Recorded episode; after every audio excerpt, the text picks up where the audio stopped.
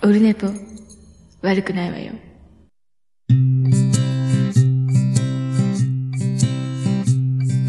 一時間目が終わった後寝ぼけまなはい、オルネポでございます。4月23日以来ですか？5月10日水曜日でございます。時刻は20時50分21時に迫っております。え、水曜日。えーっと、月曜日収録しようと思い、寝てしまい、力尽きたかな。で、昨日は昨日で収録準備整い、ご飯を食べ、気を失い、気がついたら深夜1時っていうね、感じになりまして、やっと水曜日、えー、3度目の正直、深夜あ、ダメで今深夜じゃないですけど、えー、ということで、やっております。よろしくお願いします。もうやっぱ本当に、すごいね、えー、すぐ眠くなる。50歳、張り切っていきたいと思います。えっ、と、この前ね、あのー先週？先々週 ?4 月29日か。あの、ともくんの飲み会があって、えっ、と、2週間前か。1週間前ぐらいか。ですね。1週間ちょっと前か。で、その前にキレイトの収録をして、おばさんと収録して、で、今日ともくんの飲み会なんですよ、みたいな感じやったんですけど、あの、キタキタカフェね、聞いてる方はご存知だと思いますけど、あの、うさこ引っ越した、えー場所は秘密ですみたいな、ヒントは、えー北海道より南ですみたいな、なんかそんな感じ。で、大場さんにそんな、今、今日の、今から、えっ、と、ともくんとこで飲み会なんです、オンライン飲み会なんです、って言ったら、あの、いや、皆さんに、えーよろしくお伝えくださいと。あの、元気でやっておりますと。お伝えくださいって言うんで。で、それで、あの、ともくんの飲み会始まって、で、あ、大場さんが皆さんによろしく言ってましたよって言って、あ、そうそうそう、あの、うさこさんって、結婚して引っ越したんですよね。いや、結婚はしてないと思うけどね。引っ越し、もう話がなんかみんな、何？でかくなってるっていうね。うさこは結婚して、えー引っ越したと。いや、違うと思うよ。そんなこと言ってた？来た来たカフェで。みたいな。多分違うと思う。だから、人のね、あのー何伝言ゲームのしやつ、よくあるやつみたいな感じだと思いますけども。はい。恐ろしいね。まあでもそれはそれでね、いいことなんですけど、でも多分事実とは違うと思いますんで、あの、詳しくはまた北北カフェをね、えー聞いていただければと思います。で、今日も、えっ、と、ツイキャス生中継しておりますけど、もうあの、動画バージョンじゃなくて、あの、そのままラジオモードでやっておりますので、お手軽配信の方に切り替えております。あ、鬼おりちゃんお久しぶりでございます。お元気ですか？お元気でしょうね。お元気そうで何よりです。なんかね、まゆゆと一緒にブースに座ってたとかなんとかって関西で貴重なショットをね、なんか大場さんは写真撮ったとか言ってましたけどね。えー僕まだ見せてもらってないですけど。いいですね。またあのーそう、来年の10えっ、と、2月か。2024年2月17、18で東京に行きますんで、また詳細決まれば何か、ちょっとでも皆さんで集まれればみたいなことも考えたり考えてなかったりしてますんで、えーまたその、その時はよろしくお願いします。タイミング合えば。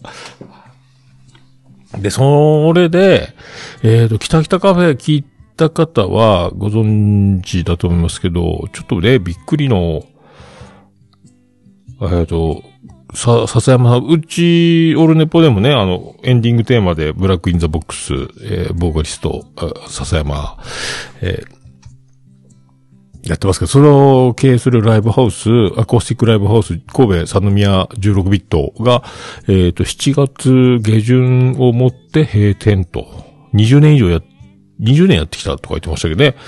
で、ホームページを見てみたら、前向き、最初なんかもうあの、何？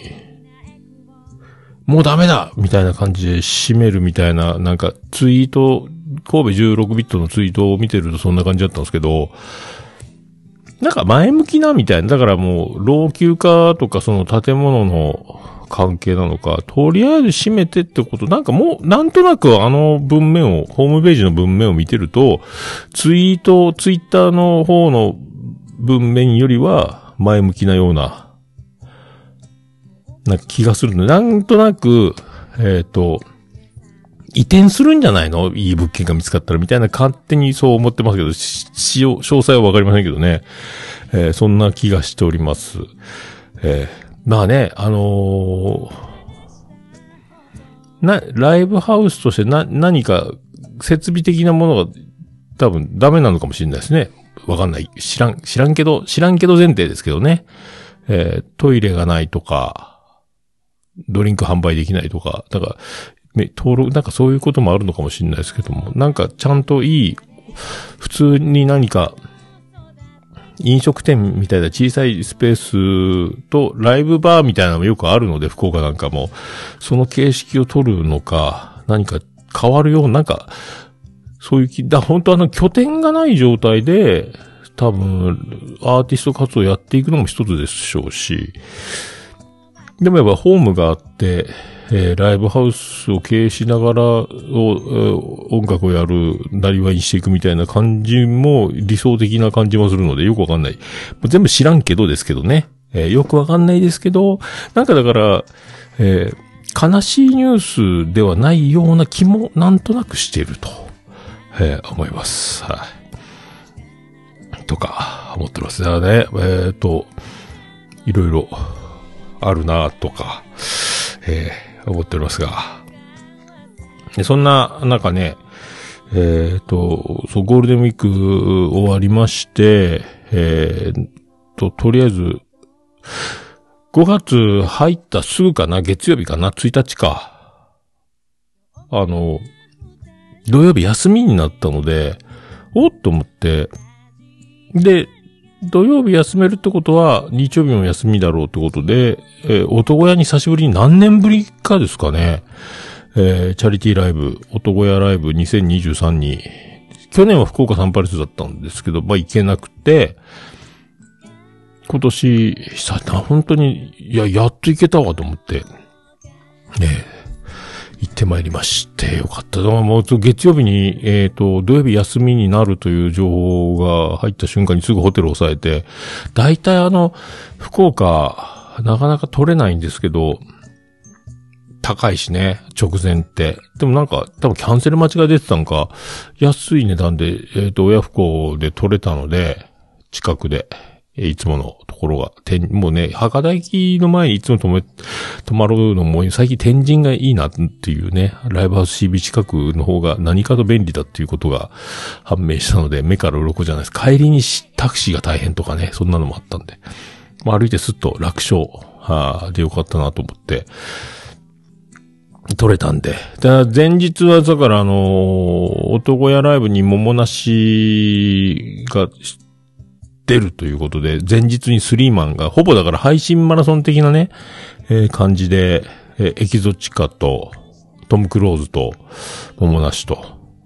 で、そのスリーマンがあるので、まあ、これ見れるなと思って、それでもう、えー行こうと思ったんですけど、ああそれで、あ、もうほぼ配信マラソンですよね。だから、で、みんなあの、S 石くんがいなくなった、両バンド、あ、両バンドっていうか、あの何？エキゾチカと。ヤンキーズはいなかった。ヤメンバーは全部来てましたけどね。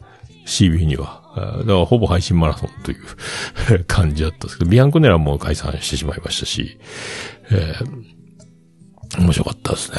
はい、あの、ギターのジョン君がエキゾチカの、なんか、バイクで事故って、鎖骨かどっかにボルトを入れたかなんか、だったかな。でもあの、ストラップはかけれんけどギターは弾けるみたいな感じで、そんなあの、出落ちで一人だけ椅子に座って幕が開いたら、うなだれてるところのボケから始まりの、えー、2番目トム・クローズ出てき、トム・クローズもね、あの、メンバーがチェンジ、ベースとドラムが、えー新メンバーになって、えーもう今、ビアンコがいないんで、その、何面白いところ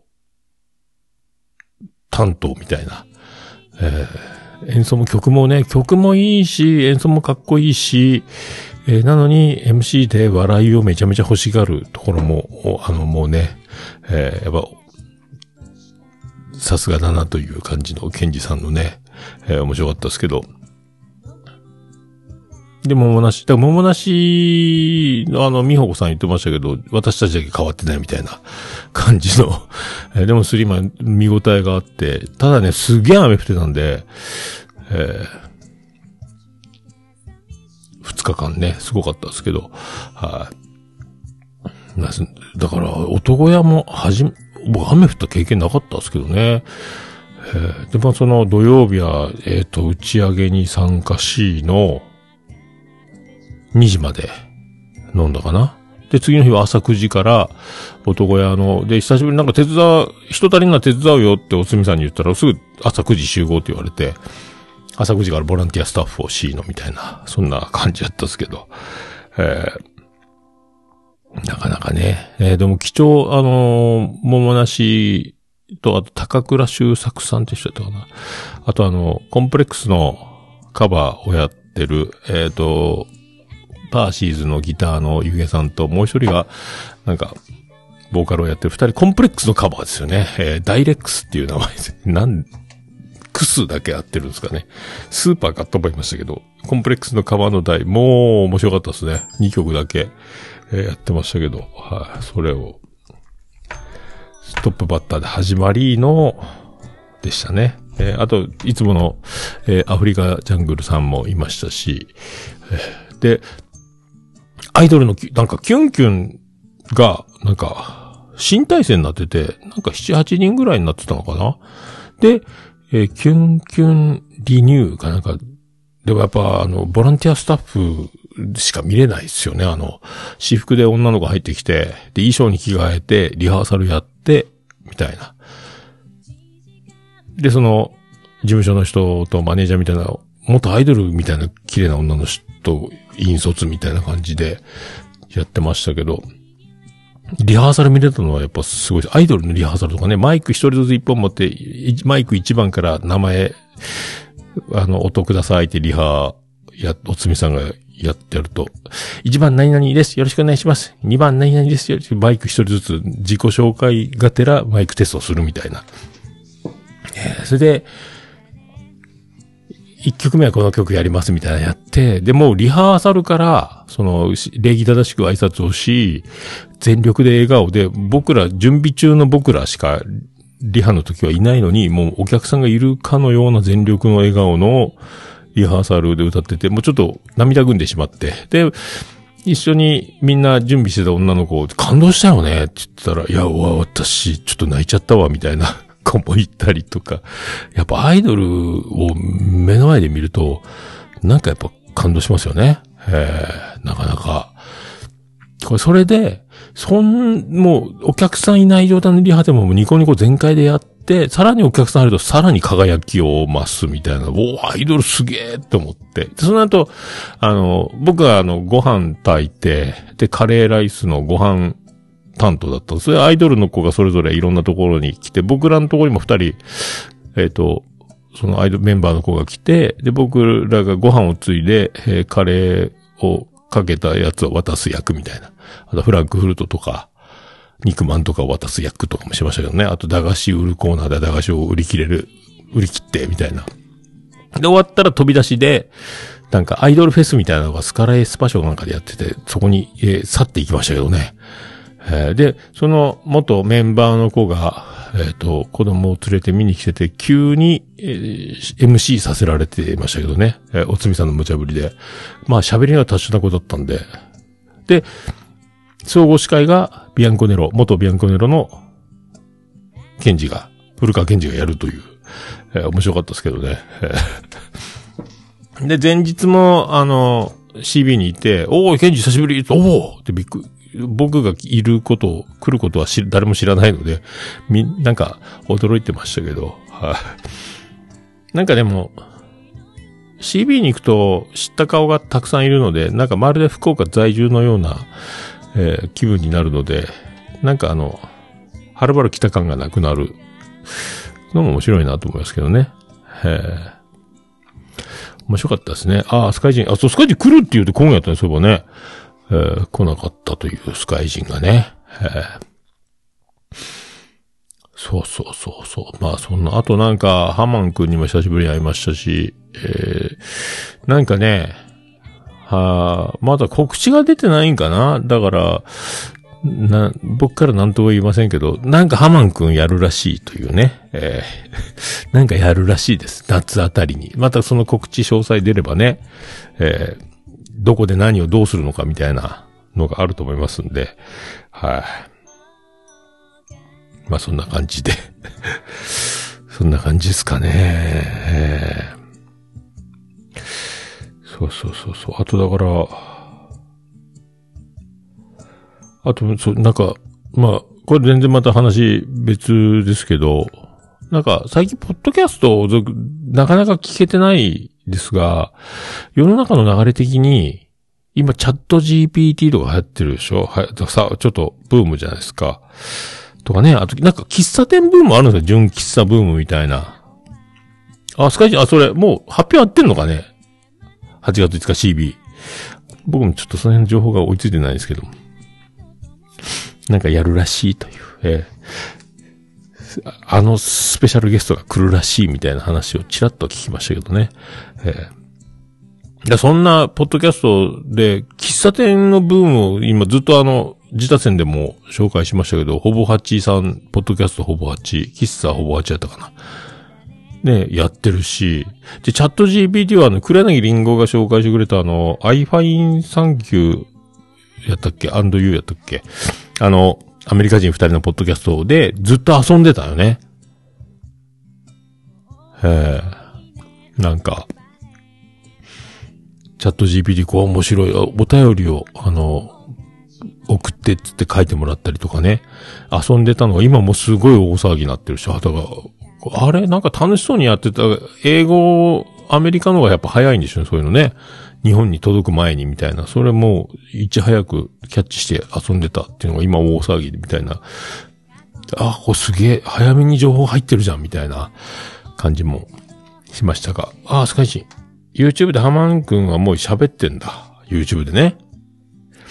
ガンガン発表していただきたいと思いますけど、詳細も出ればね、いいんじゃないですか。えー、まあそんなんでね、ゴールデンウィークだから、めちゃめちゃ飲みまして、で、会社のメンバーとも、えっ、と、5月の2日か、えー3日の日は休みだったんで、僕が休みで、あの、他みんなは仕事だったんですけど、休み、あの、結局飛び石でローテーションで連休するみたいな。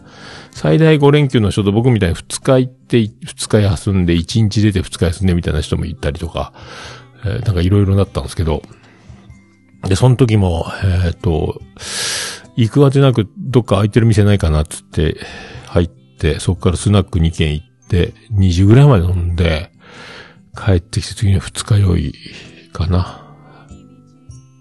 みたいな感じ。それで、今度また CB だからもうゴールデンウィークすげえ酒飲んだ。で、土曜日のそのスリーマンの時も缶ビールし、4本ぐらい飲んだ後に、あの、いつものよく行く焼き鳥系のところで打ち上げして、えーそこでもいっぱい飲んで、で、次の日は、えー帰らないかんけど、えー缶ビール3本ぐらい飲んだかな、みたいな感じだったんで、えー今週はね、仕事復帰スタートしてからも飲んでませんけど、えーそんな感じで、まあ、とりあえず、やっております。さあ、今日だから眉チャレンジもありますんで、昨日眉チャレンジ撮りまして、で、もうすぐ編集しまして、で、今日、撮って出ししようと思ってますんで、え、よろしくお願いします。さあ、とりあえず一回始めますか。えー始まってますけど。桃焼きの桃屋プレゼンツ。桃屋のさんのオールデイズだネッポン。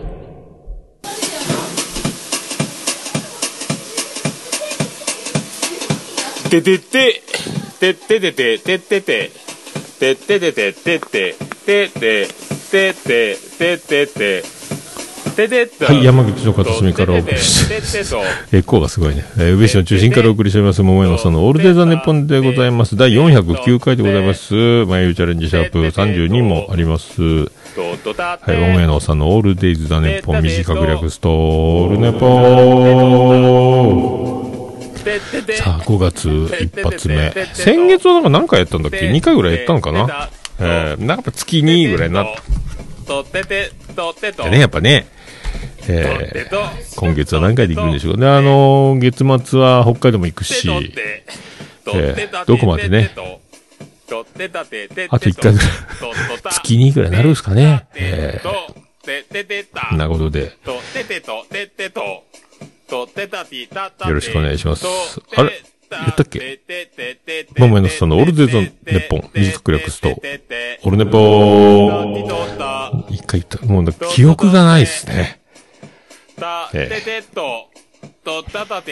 よろしくお願いします。はい。はい、それでは、第409回でございます。よろしくお願いいたします。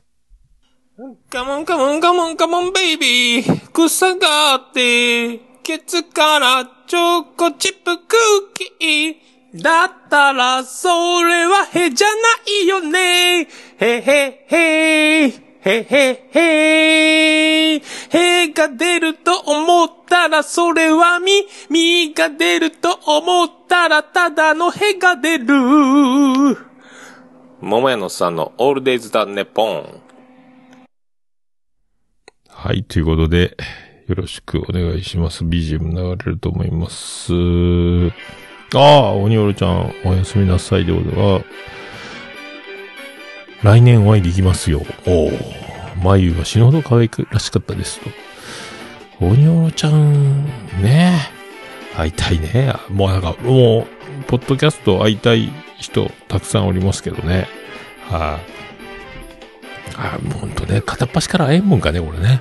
えー旅に、もうでもコロナも優しくなりましたし、えーなんかさっきアイコオフィシャルメール来てましたけど、どっかの会場がコロナの緩和で立ち見席開放ですみたいなので、また追加があるみたいですけどね。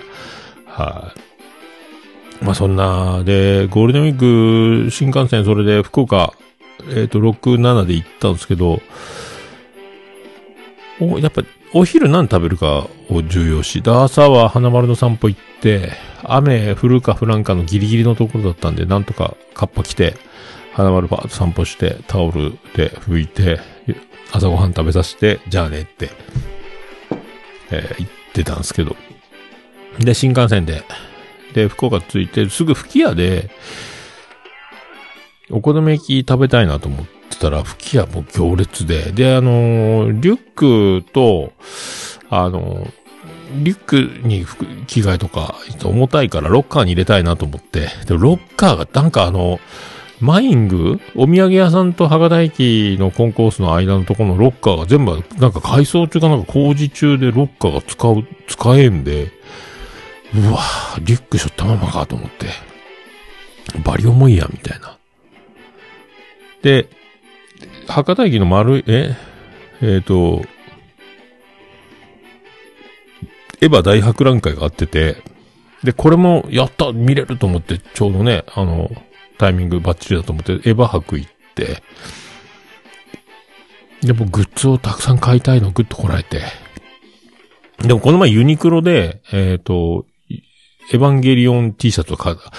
今までずっと我慢に我慢を重ねて、買ったとてって思ってたんですけど、ユニクロは安かった。1990円かな。1900円ぐらいで T シャツ買えたんで、とりあえずエヴァンゲリ、初のエヴァンゲリオン T シャツを買い、で、エヴァークでは、あの、クリアファイル用のファイルっていうのが売ってて、それを買ったり、ステッカー買ったり、アクリルバッジを買ったりね、あと人類保管計画ってステッカー買ったりね、あと AT フィールドって書いたアクリルキーホルダーとか、あとハガキとかね、えー買って、あとなんか昔のね、UCC の缶コーヒーとかの商品、コラボグッズとか、ああいうタイアップ商品とかいっぱい展示してあって、なんか面白かったですね。あとバイクとかね。レース、レース出たみたいで、去年やったか一昨年やったかみたいなのが、えーレースクイーンもその、それぞれ、綾波レイ役、アスカ役みたいな感じで、4人か5人、その、キャラクターに扮したのがいたりとか、なかなか面白かったですね。で、それで荷物が増えて、で、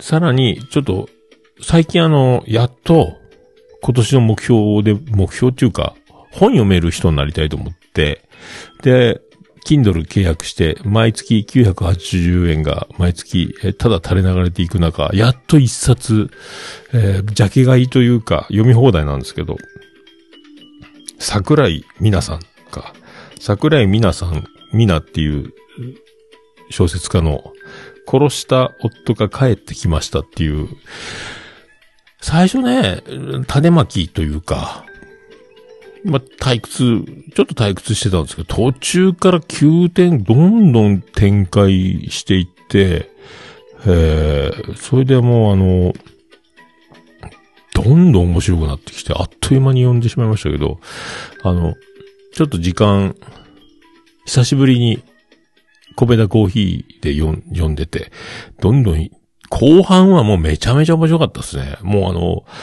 どんどん展開していくので、ちょっと紙に書かせてみたいな感じになるぐらい、え、この人がこの人で？え、この人があの人で、あらあら、あら、あら、あら、みたいなのもどんどんどんどん変わって、で、やっぱうまいことこう、やっぱだから、なんすか、あの、スピードの速さっていうか、やっぱ読んでいくのと、やっぱ映画とか、アニメで見るのとはまた違う世界観で、あ、これは、こういうことかと思いましたけど、あんま僕読書しない人間としては、なんかすごい引き込まれて、で、それを味わったばかりだったんで、せっかくあの、丸いっていうかあの、阪急か、博多シティなので、本屋行こうと思う。丸善かなんかでかい本屋があるので、そこで、で、最近ラジオ、なんか何買おうかなと、笑って人類を買おうと思ってたんですよ。太田さんの爆笑問題の。あの、10年ぐらいかかって作った原稿用紙1200枚とか言ってたかな。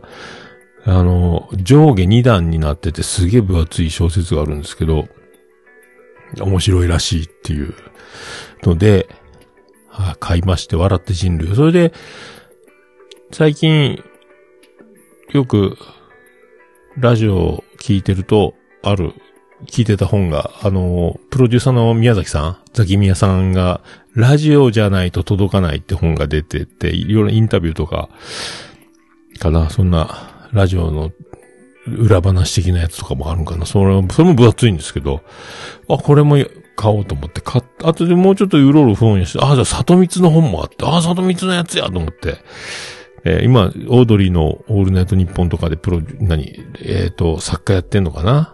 えーとかね。3冊買っちゃいまして。ラジ、えっ、と、それがスターにはなれませんでしたが、みたいな本があって、3冊で、3冊買ってリュックがバリオモになって、みたいな、えー感じです。結局もう吹きや時間かかるし、巻きの、また巻きのどに行って下で、で、もう荷物、あの、狭いんですけど、アクリルがなくなったんで、さらにあの、ちょっとぶつかりそうみたいな感じがするんですけど、そこで巻きのどん食べて、もう、で、リュック、ちっちゃいカゴ、荷物置き用のカゴはあるけど、リュックがでかいし、もう一個カバンもあるし、みたいな感じで、なんとか。で、ネギは、なくなりかけてるし、みたいな。えー全部使ったろうと思ったら隣の人のためにちょっと残したかな、みたいな感じ。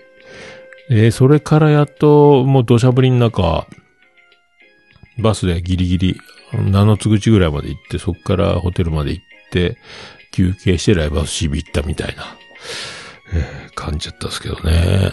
で、まあ、お音親もね、なんか、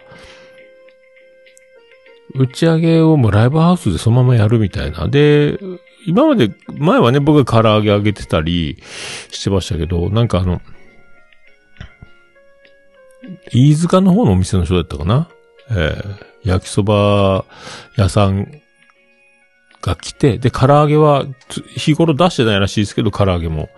なんかすごい油で揚げるっていうから、え、揚げるんすか？大丈夫なんすか？って言ったら、いや、もうあの、下上げしてきてるんで、すぐ出せますみたいな感じだったんですけど、ああ、なるほどね、と思ったけど、焼きそばはね、鉄板ちっちゃくて大変そうでしたね。ちゃんと一回湯通しして、生麺を、それ、鉄板、でも、ちょっとごつめのカセットコンロみたいなので、焼き目を一回入れての、ソースで、みたいな感じで大変そう。で、若い子と、その大将と、で、大将がえらい気合入ってて、スキンヘッドにラーメンマンよりも細めの、なんかちょっと毛がついてるみたいな頭、ヘアスタイルで、すごいバッキバキな感じで気合入ってたんで、なんか気合入っとねって思ってたら、あの、太鼓のパフォーマンス集団のあの、タオっているんですけど、そのタオの元メンバーらしいですよね。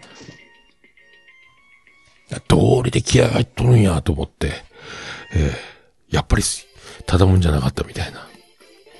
美味しかったですね。あとなんか団子も出してたな。なんかで、その、打ち上げ用に、さらに、あの、イベントが終わってから、バーッと唐揚げと焼きそばと提供してくれてみたいで、軽く打ち上げ。僕はもう30分ぐらいしか入れなかったですけどね、もうタクシーで博多駅に6時40分ぐらいの新幹線で帰らないかんかったんで、タクシーアプリが全然ダメで、土砂降りだったのもあるんでしょうけど、で、結局、もうで、地下鉄で博多駅に向かうしかないと思う。だから土砂降りで、天神地下街まで結構歩くので、そこでびしょびしょになったんですけど、タクシーでね、行けりゃよかったなと思うんですけど。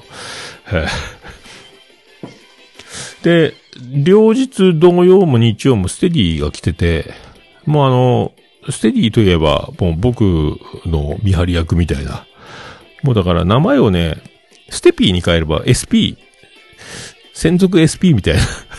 SP と言っても、え別に護衛、警備をするわけじゃないですけど、えー大体僕が無事に帰れるかどうかを、えー一番信用してない男ステディがね、あの、いつもホテルまで、近くまでついてきてくれるパターンなんですけど、えーだ土曜日も2時まで飲んで、えーコンビニで朝ごはん買って、で、ホテルに向かう直前まで、えー見張って、それからステディは帰っていくみたいな。で、日曜日も男屋から帰るときも、えっ、と、地下街に入るとこまで、えーついてきて、えー確認すると。えいつ死ぬか、いつ酔っ払って床に転がって寝るかわからない。SSSP がね、えついてる。えーまあそんな、で無事、おかげさまでね、えー毎度無事に、えー生きておりますけども。まあそんな、なんかね、だから男屋、まあ面白かったですね。あの、高倉修作くんってなんかあの、すごい黒ずくめの、あの、個性的な、ツーブロックどころかもう反り上げた横、もうツルツルに反ったような感じを縛ると、長髪なんですけどね、色白で、なかなか。で、声はあの、キンキキッズの堂本剛くんのような癖のあるあの、歌声に、あと機材がすごいアコースティックなんですけど、なんかもう、ギターじゃないような感じになってましたけど、独特な感じだったです。すごい世界観やったっすね。そん、その、なんか名前はよく見てたんですけど、いろんなイベントなんかで見たことある名前の人だったんですけど、えーそんなの面白かったですね。えーあのまあ、パーシーズは相変わらずでね、えー やったんですけど、おつみさんも走り回って、サンパレスより、やっぱり、CB が一番嫌なみたいな。で、シナロ系もやってて、えーやっぱ、あの、向井社長が歌う C 難度ロケッツもかまあ、ライブハウス CB でやってるっていうのも、すごいですね。あと、あの、土曜日の時は、イベント、男屋の時はなかったけど、鮎川さんのレスポールが飾ってあるんですよね。いろいろサインが書いてある。寄せ書きみたいになってるんですけど、あれ、まあ、触、さすがに触れんけど、で、男屋のイベントの時はもう上の PA 席のとこに上がっとったんですけどね。うわ、すげえ本物やと思って。ええ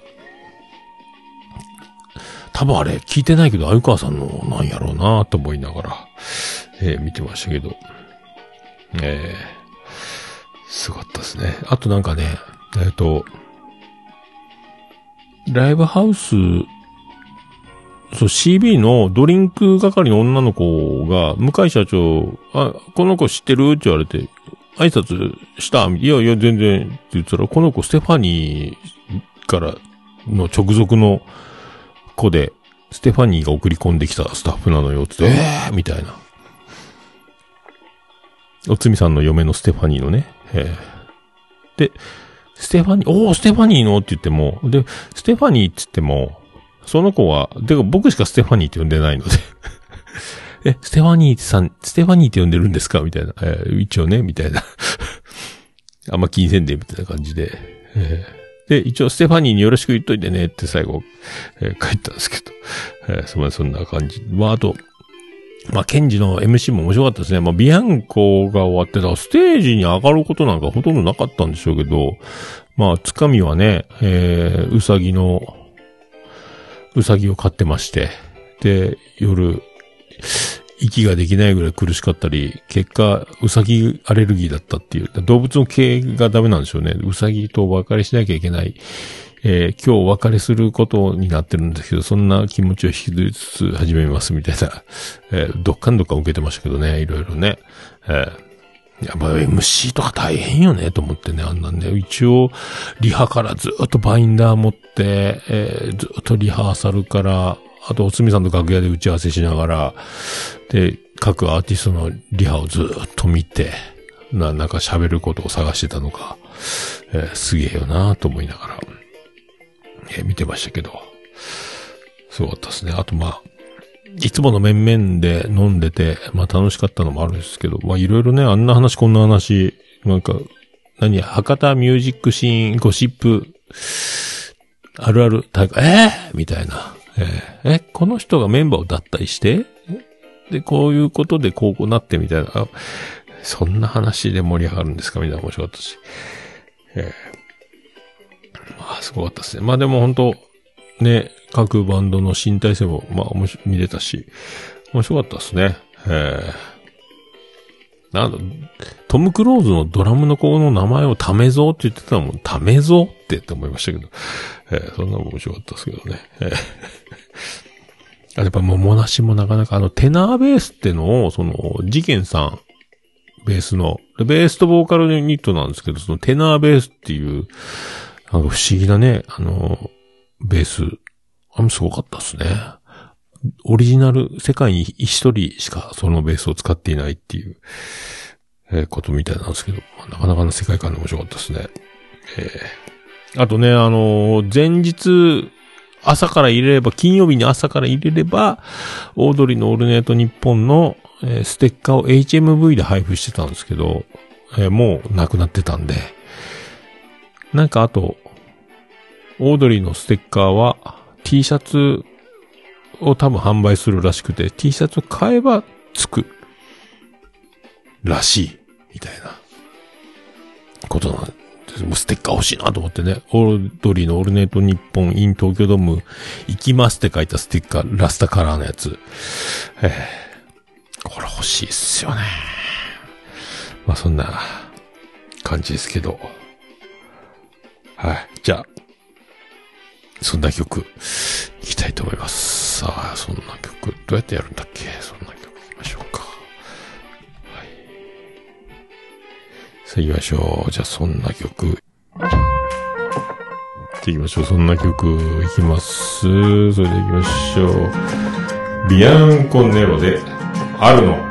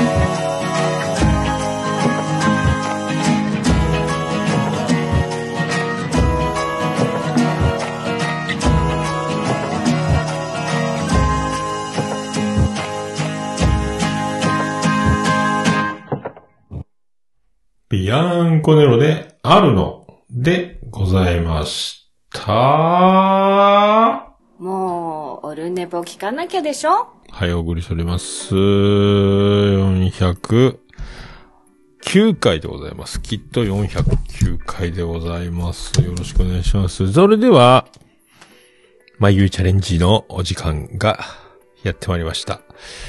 さあ、先月ね、ちょっと飛ばし、1回お休みになりましたので、はい、2ヶ月ぶりになりますけども、それでは張り切っていきたいと思います。VTR、スタート。シャープ32です。よろしくお願いします。お願いします。はい、久しぶりです。お久しぶりです。2ヶ月はい、ぶりぐらいでゴールデンウィークどうでしたか？飲みすぎました。福岡に来られたんですよね。はああ、ライブの、ライブ中も飲んで、い。打ち上げで飲んで、みたいな。はい、で、宇部、宇部でも3軒ぐらい飲み行ったりとか、飲みっぱなしですね。はい、毎日ですね。ほぼ仕事か飲んでるかどっちかです。なんかなかなかせっかく福岡来てくれたけど、雨でしたよね。すごかったですね。土砂降りで。ね土砂降りで、もうずぶ濡れになりましたよ。そうだから会えずに残念だったんですけど、ああ、ちょ、寄れればよかったけどね。時間パンパンでね。はい、このゴールデンウィーク終わったりすると、やっぱりこう5月病にが気になる方が多くなるんじゃないかなと思うんですけど、はああ、5月病か。い。仕事が始まりましたが、もやさんは体調といかがですか？問題なく、はい。過ごしております。ちょっと食べ過ぎ、飲み過ぎで体重が増えたぐらいですかね。なんかこう、どうしてもこう、休みの時って、こう、ね、飲む機会が増えたりとか、生活のリズムが乱れてしまったりとかして、こう、バランスが崩れてきて、こう、だるいなとか、仕事行きたくないなとか、やる気が出ないなっていうような、こう、5月病になる人が多いんですけど、ああ、みたいですね。もう私も昔ですね、今こうフリーランスなんで、うん。まあ仕事好きなんで、そういうことあんまりないんですけど、前の仕事の時は本当に仕事行きたくなくって、行きたくないとかあるんや。ああ、もうありますあります。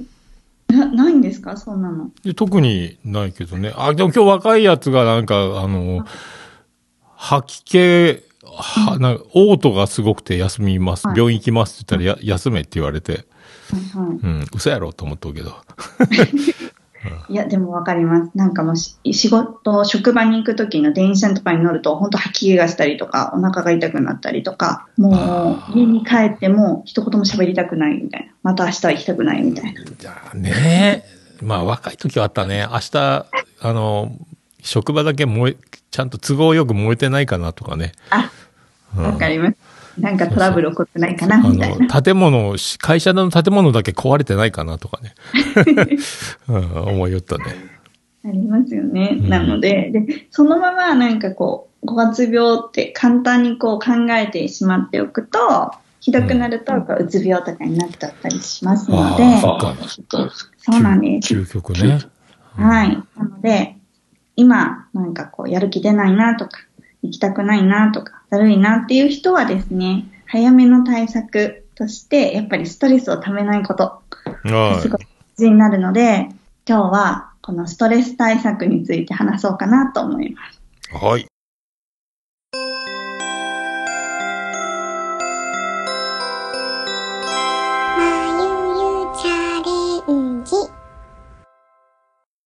ストレス。はいストレス社会ですからね。そうです。でこのストレスをためないことなんですけど、はい。まあ、ホルモンの分泌を増やすことがすごい大事なんですね。うん、うん、ほうほう。で、それは幸せホルモンって言われているセロトニンっていうホルモンなんですけど、あはははは。聞いたことあります？なんか聞いたことある幸せホルモン。ですよね。私多分腸活でよく セロトニンセロああ、そ、それ、眉が聞いたんがね。はい。かもしれないです。あとやっぱりテレビとかでも、今、あの、こう、うつ病の方とか増えてきているので、セロトニン増やすことが大事ってよくニュースとかでもやっているので、それでこう耳にしたことあるのかもしれないです。うん。で、このセロトニンなんですけど、あの、まあ、食べ物からですね、増やすこともできます。お、それはガンガンいかないかんですね。はい。で、何を食べたらいいかなんですけど、トリプトファンっていうものを食べたらいいです。はい。聞いたことあります？いや、ないですね。物あ質のえっと、栄養素栄養素？うん栄養素というか、うーんと、タンパク質を作る必須アミノ酸っていうのがあるんですけど、うん。あのタンパク質をこうちっちゃくちっちゃく分解していくと、タアミノ酸になって、そのアミノ酸の中でも必ず自分の体内で作れないので、食べ物から取らないといけないっていうのがあるんですね。ほうほうほうほその一つをトリプトファンと言います。でトリプトファンを多く含んでいるのが、まあ豆腐とか納豆とか味噌とか、まあ、醤油とか豆類ですね、豆類。う豆類。はい。あとは、チーズとか牛乳とかヨーグルトとか、こう乳製品。あとはお肉。まあ結構こう脂身の少ない赤身系とかもおすすめです。へあとはバナナとナッツ類とか。え。へえ、肉赤身系。はい。ここら辺結構食べてますか？あ、バナナはね、食べるね。お、いいですね。ナッツはね、柿ピーを買うから、あ、入ってますね。トライアルの、トライアルのお得用大盛り、すげえでかい柿ピーが売ってんのよ。あれがいいのよ。柿ピーもいろんな味があるんですね。そうそうそうそうそう。たあの、お土産屋さんにもなんかあったって言ったいろんなフレーバーのね。はいはい。なんかおしゃれなのがありますよね。高いいいやつが。そうそうそうそう。もうね、ですよね。トライアルのね、400円ぐらいでものすごい入っとるよ。当分食べれる。うん。タッパーに入れといて。うんこれが、トリプトファンが入ってるってやつか。はい、多く含んでいるので、ここら辺を積極的に取るといいです。プラスうんこのトリプトファンがですね、まあ、脳内にこう運び込まれると、ビタミン B6 っていう、まあ、ビタミンの1個ですね、とこう結びついて、よりこうセロトニンが出やすくなるので、ビタミン B6 も一緒に取るといいです。B6。うんはい。これは、マグロとか、カツオとか、ああ、マグロはあれやけど、カツオ好きやね。いいですよね。ツナ缶。あとは、レバーとか、あとはニンニク、うん。ああ、ニンニク。そしてまたバナナ。ビバナナ万能ね、やっぱね。そうなんですよ。なので、やっぱバナナが一番手軽でいいんじゃないかなと思って。さっき俺帰ってきてすぐバナナ食べた。おいいですあの、ね。コストコのバナナ。はい。なんか、あ、バナナっていつもおやつ代わりですか？そうそうそうそう。うん。なんかおやつ代わりにバナナもむちゃくちゃいいんですけど、トリプトファンをより増やすためには、朝にバナナ食べる方が効率がいいんですよ。なので、朝にこうバナナとヨーグルトと、あとちょっとナッツ類入れるとか、ああ、無敵か。無敵です。そうすると、本当にこうセロトニンを増やすためのトリプトファンとかビタミン B6 も取れるし、あとはやっぱ腸内環境を整えてもセロトニンってすごい増えるので、うん。腸活的にも朝のバナナってやっぱりこう食物繊維も豊富だし、うんすごくよね。なるほどね。はい。なので、ぜひ何かこう最近やる気ないなっていう人は朝にバナナヨーグルトをおすすめします。バナナヨーグルトね。はい。やる気ない人、多いっすかね。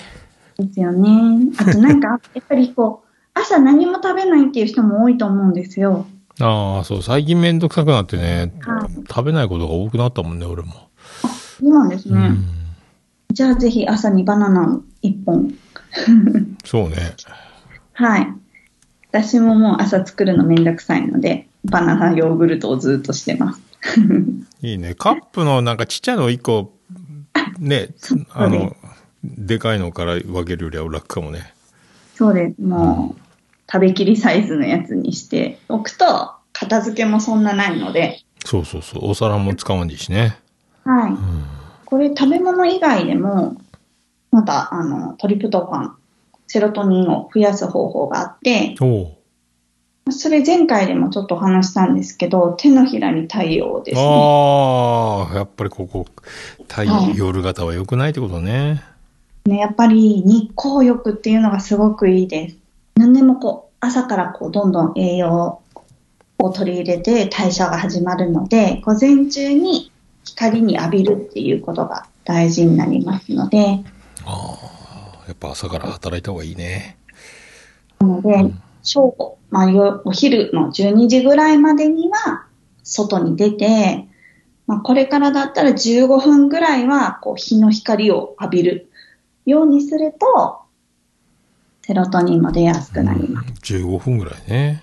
はい。なので、通勤時間とか、結構外出る人多いとは思うんですけど、ああ、もう手のひらを開いて、うん、手上げながら歩いたらいいよ。手開いて、うん、なんか、デューク・サライエの弟子みたいに思われるかもしれんけはい。ど。うん。もちろん香りもセロトニンを増やすというふうに言われていて、おおあの、成香りの成分で酢酸リナリルっていう成分があるんですけど、酢酸リナリル？はい。えーっおとー、漢字の酢、お酢とかの酢に酸性の酸で酢酸っていうんですけど、えー、酢と酸で酢酸？はい。で、カタカナでリナリル。これも、あの、すごくリラックス効果があって、セロトニンのこう分泌を増やしやすいっていうふうに言われていて、リンダーとか、ベルガモットとか、クラリセージとか、あと今の季節だとネロリ、えっ、と、オレンジのお花ですね。ネロリ？はい。なんか聞いたことあるね。今ちょうどこう、ネロリのお花がこう咲いてる時期ですね。うーん。香りとかもすごくおすすめです。なので、朝バナナして、朝しっかり歩いて、寝る前にこういうラベンダーとかベルガモットとかクラリスあを嗅いで、また次の日頑張ろうという風にすると、5月病がちょっとは楽になるんじゃないかなと。ーあー、でもこれやる気が出ない人たちはこれ一つも取ってないだろうね。うん、うん、そんな気がするね。触れずに生きてそうだもんね。そうなんですよ。なので、まあ一番手軽なのってバナナかな。うん。か、ちょっと外に出る。納豆、ヨーグルト、味噌汁。豆腐の味噌汁に納豆と、よ朝ヨーグルトとあれば大丈夫か。で、肉そうか。赤身ね。霜降りとかじゃない方がいいよね。そうですね。赤身がいいよね。でも、霜降りもう、もう50は辛いよ。ちょっともたれますよね。うんななんか最近、なんとなく胸焼けしてるもんね、昼。な、なんだろうと思いながら、多分夜調子乗ったりして、うん。うん。暴飲暴食が育ってんのか、胸焼けする日がたまにあるね。はい。私もなんかもう赤身の方が美味しい気がします。うん。赤身が美味しいよ。ですよね。うん。なので赤身を取っていただいて、また来月っていうか5月病、5月後半も一緒に頑張っていきましょああ、頑張りましょう。思う。いね。はい。今日は終わろうかなと思いまああ、ありがとうございます。じゃあ皆さん、やる気を、はい、出して、やる気を出してね。やる気がない人は、まあ、どれぐらいいるかわかんないですけどね。世の中多いですけど、ポッドキャスト聞く人は、ポッドキャストを聞きながら、なんとか精神的にね、充実してる方が多いかもしれませんが、それでもね、職場にいろいろ問題を抱えている方、家庭に問題を抱えている方、人間関係につまずいている方、ぜひね、朝から順番に取っていっていただければ。ぜひ。はい、あと酒飲みながら柿ピーを食べましょうということで。いいですね。おつまみは柿ピーで。柿ピーで。はい。柿ピーのピー多めでね。はい。枝豆、枝豆もいいんか。枝豆いいですね。うん枝豆。その辺でいきましょう。うん。ですね。はい。では、ありがとうございました。ありがとうございます。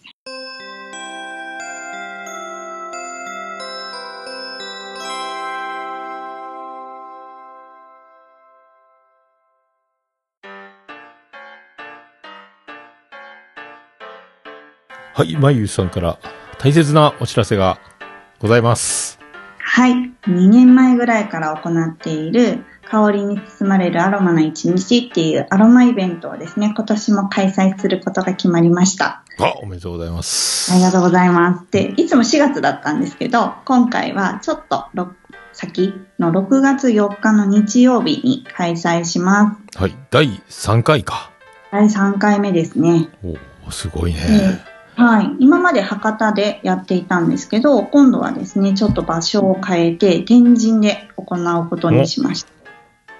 第6回天神。はい。で、天神の大名になるので、うんーどこって言ったらいいのかちょっと、あれなんですけど。おしゃれ、おしゃれの街大名ね。ね、はい。の、えっと、サウスステージっていうビルの3階で行います。大名のサウスステージ。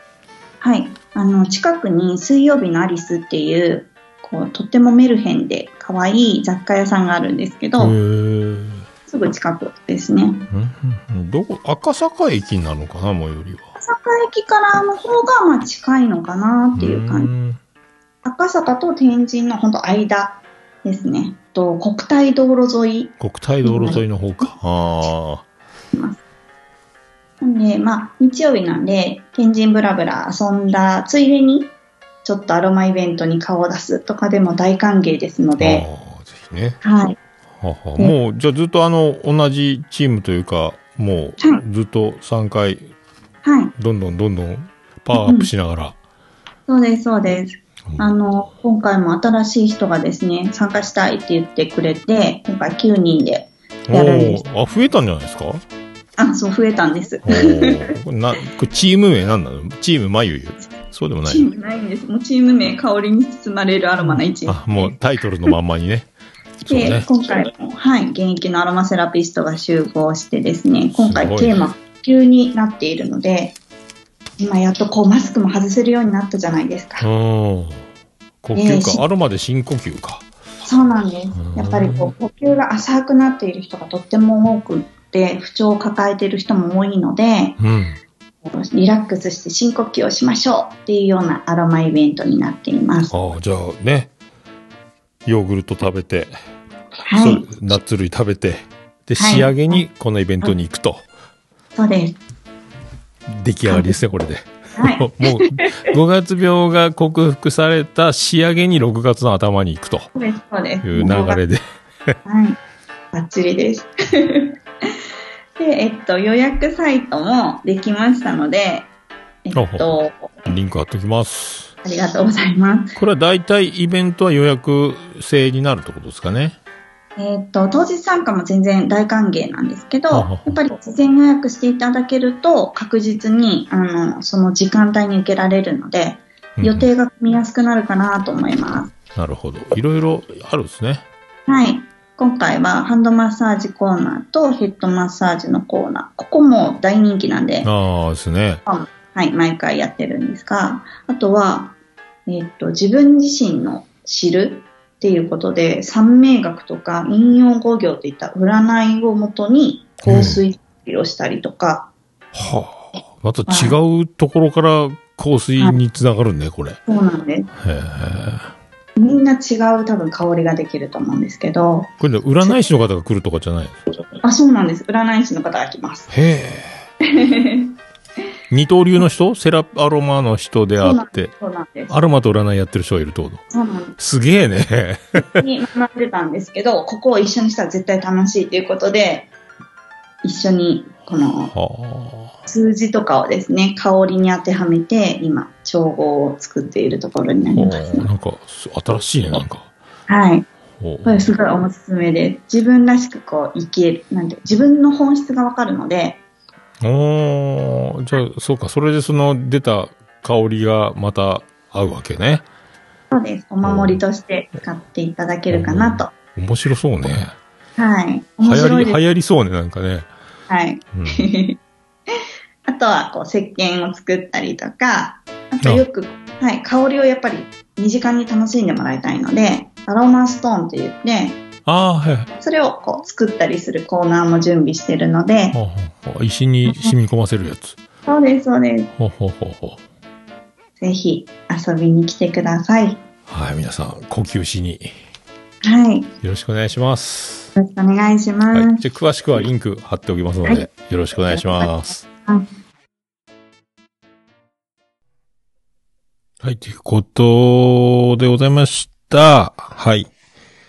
5月病。あーどうですか皆さんね。5月、5月病なんですかね。どうかわかりませんけど。えー手のひらを太陽にね。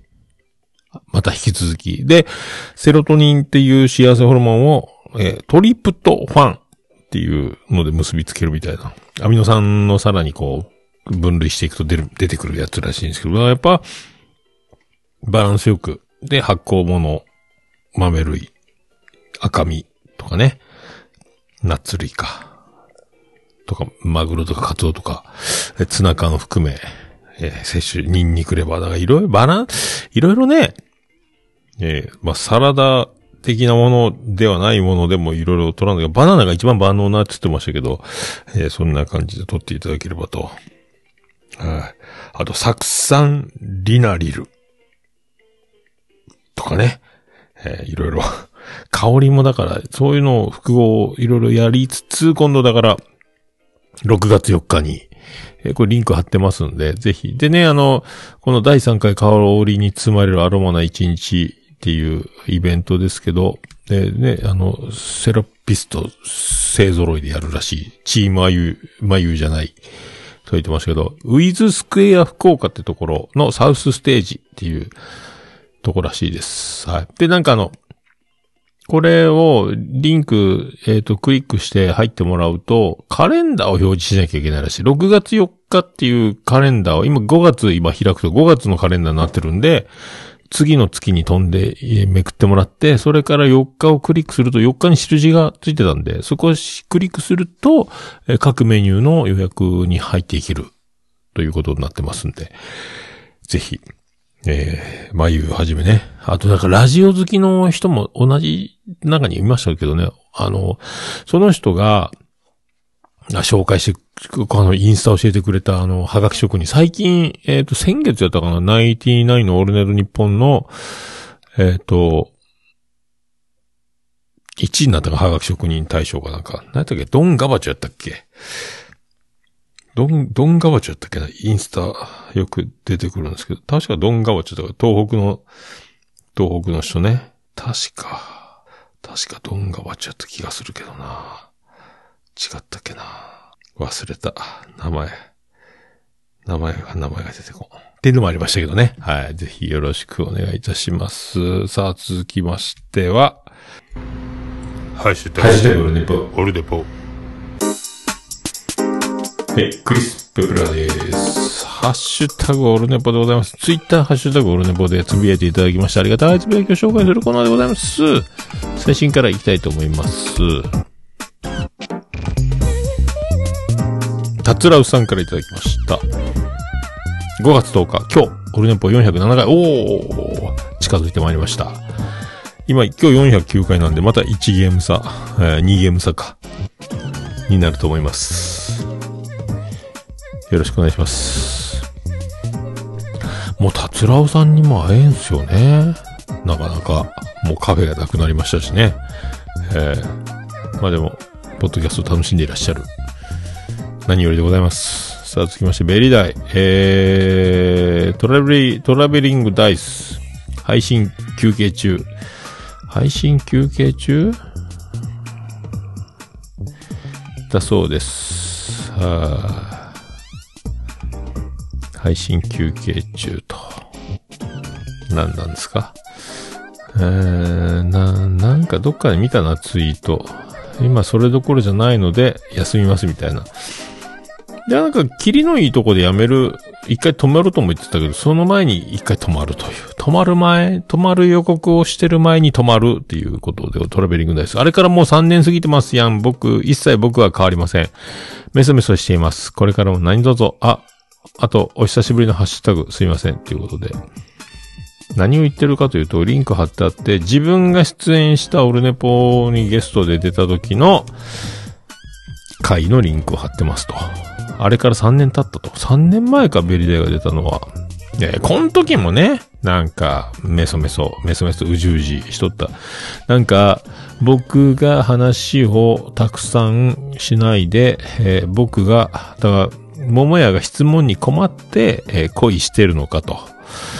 聞聞いてしまう、この苦肉の策の展開になってしまったことは僕の責任だっていうことで、えートラベリングダイス、えーなんか、ベリダが自分で自分を責めるという不思議なことが起こってましたけど、別になんか、もともと聞く気やったし、と思ったんですけど、えーなんかね、えーいろいろ人それぞれ受け取り方次第なんで、えーこういう生き方もあると。えーまあ、それはそれでおもろい。だ、まあ、ね、いろいろあるでしょうけど、おもろいと思ったら、それがおもろいんですということで、はい、よろしくお願いします。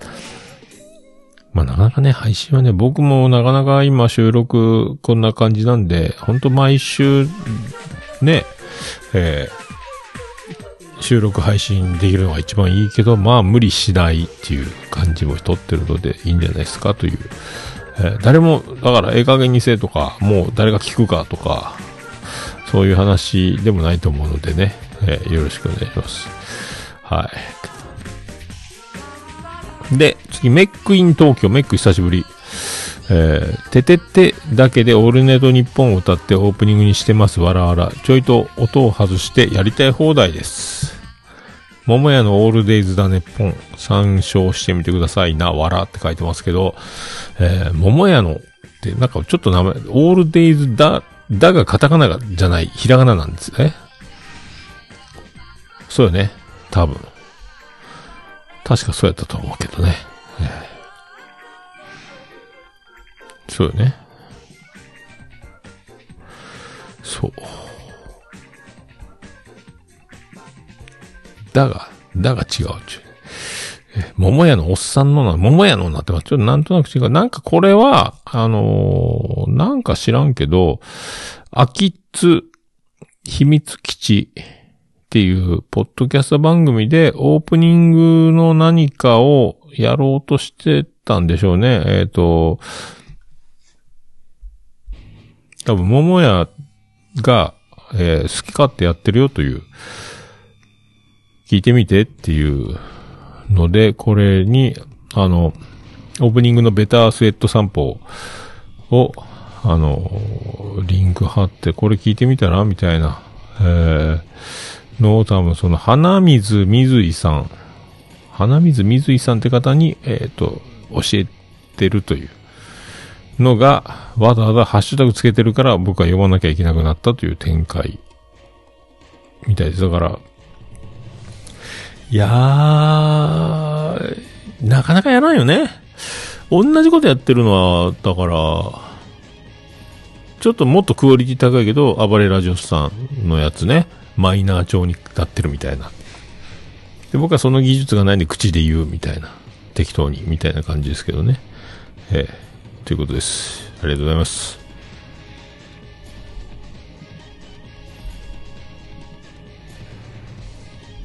あ、そう、そうで、ツイ、ツイキャス切れてたので、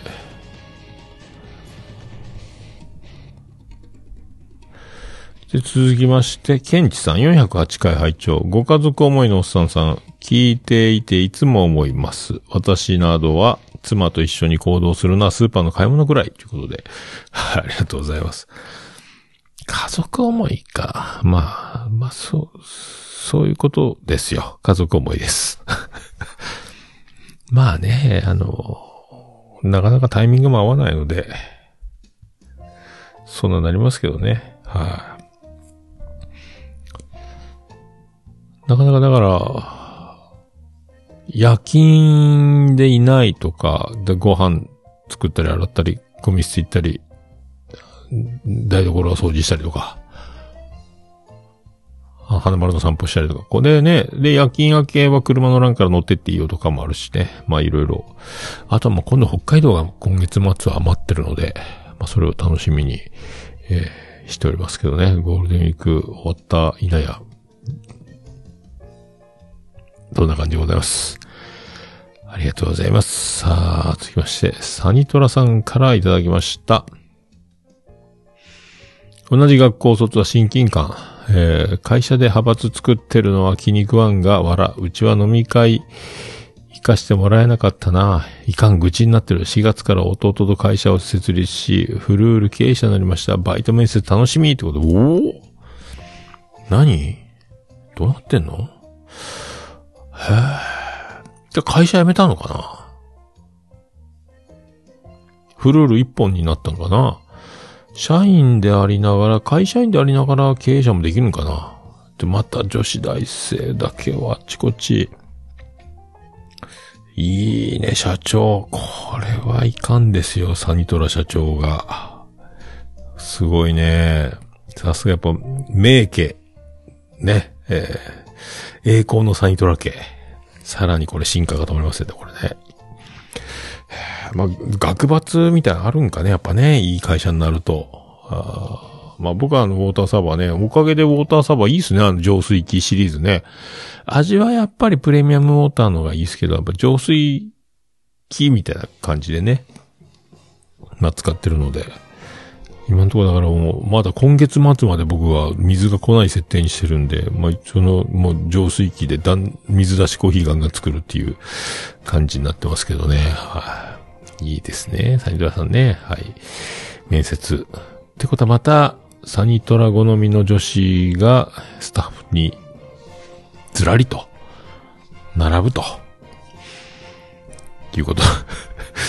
はい。じゃあ、ありがとうございます。さあ、アポロさんからいただきました。俺ね、やっぱ408回です。えっ、と、4月25日、ポッドキャスト聞いたよりに入っております。ありがとうございます。今後もよろしくお願いします。さっきね、アポロさんね、えっ、と、お茶。お茶バッグこれ。えーありがとうございます。お茶いただきました。アンマンさんもコイン、おーありがとうございます。ありがとうございます。さあ、続きまして、あやほちゃん。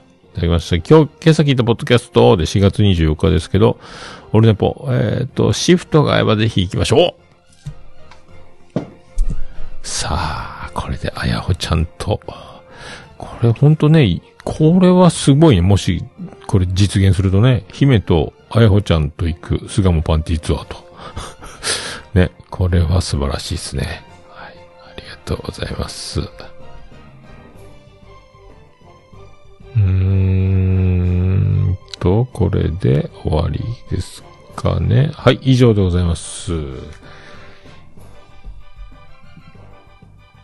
はい、ハッシュタグオルネポでは皆様からのつぶやきを心よりお待ちしております。皆さん、お気軽にカタカナでハッシュタグオルネポ、ハッシュタグオルネポでつぶやいていただきますと、私、大変喜びちょもらんまマンモスレピーでございます。以上、ハッシュタグオルネポでした。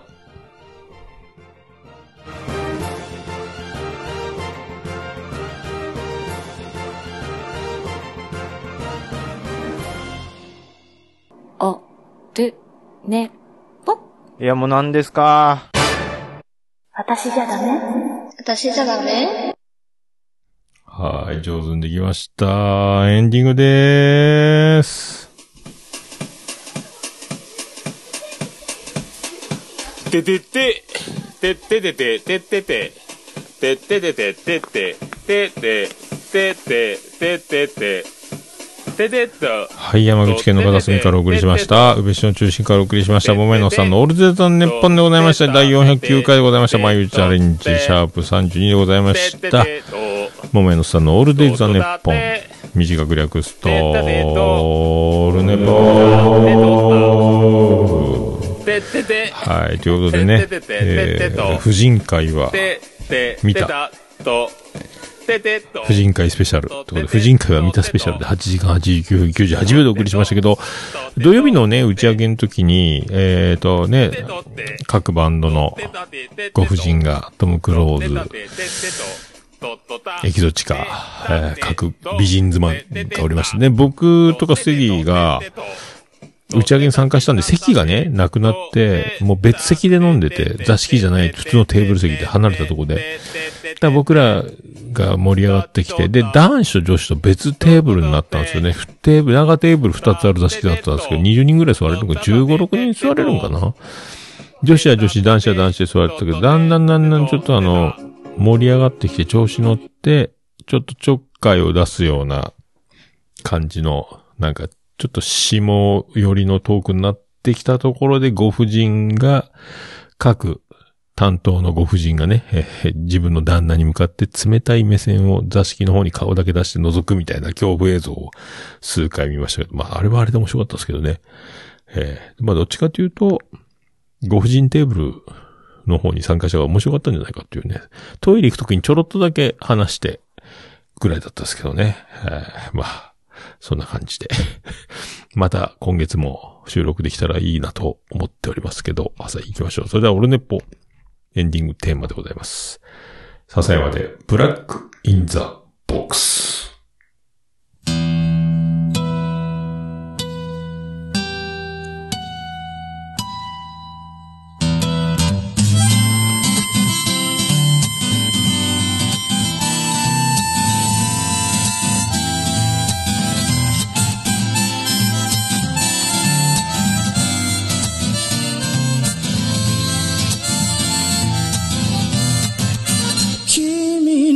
の理想など初めから来ちゃいないさ。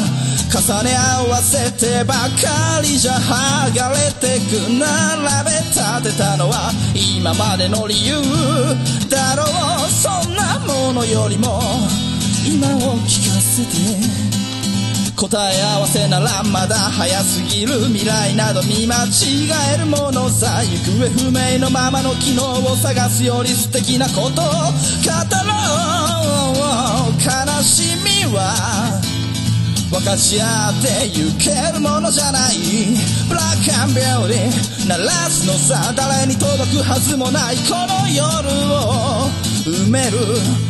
二人だけのわがままなリズムでブラックビューティー歌うのさ誰に届くわけもなく消えてゆく声を拾い集めた継ぎはぎだらけのブルース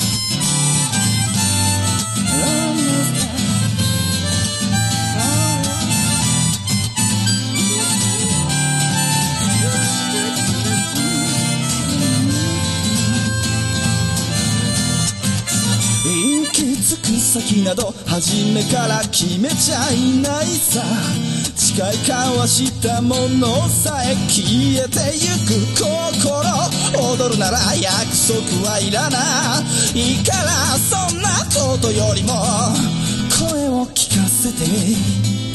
運命論なら信じちゃいない明日などこの手で開くのさ光も見えないままの希望を嘆くよりその確かな絶望に浸れ喜びは待ち焦がれるだけじゃつかめないブラックアンビューティー。鳴らすのさ誰に届くはずもないこの夜を。埋める二人だけのわがままなリズムでブラックアンビューティー歌うのさ誰に届くわけもなく消えてゆく声を拾い集めた継ぎはぎだらけのブルース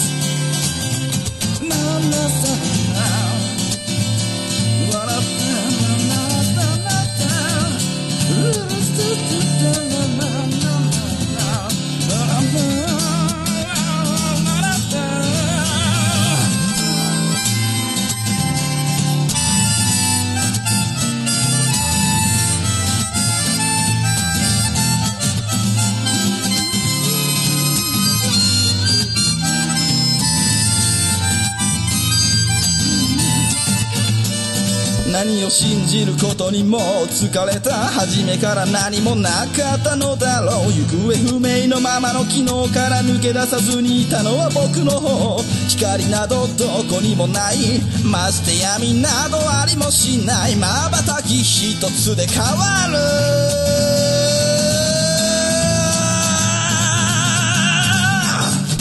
ブラックビューティー。鳴らすのさ誰に届くはずもないこの夜を。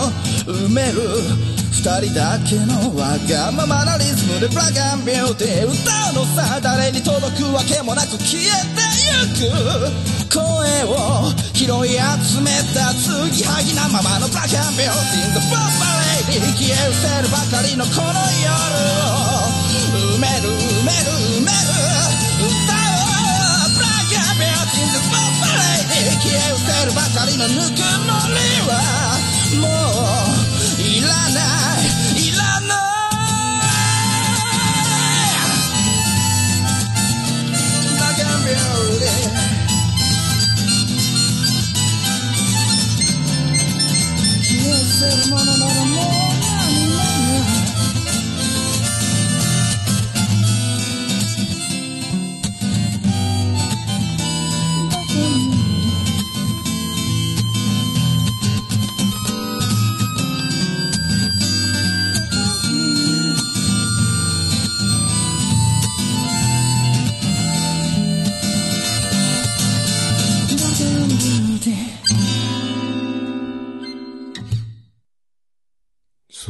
さんまた夢でお会いしましょう。あでな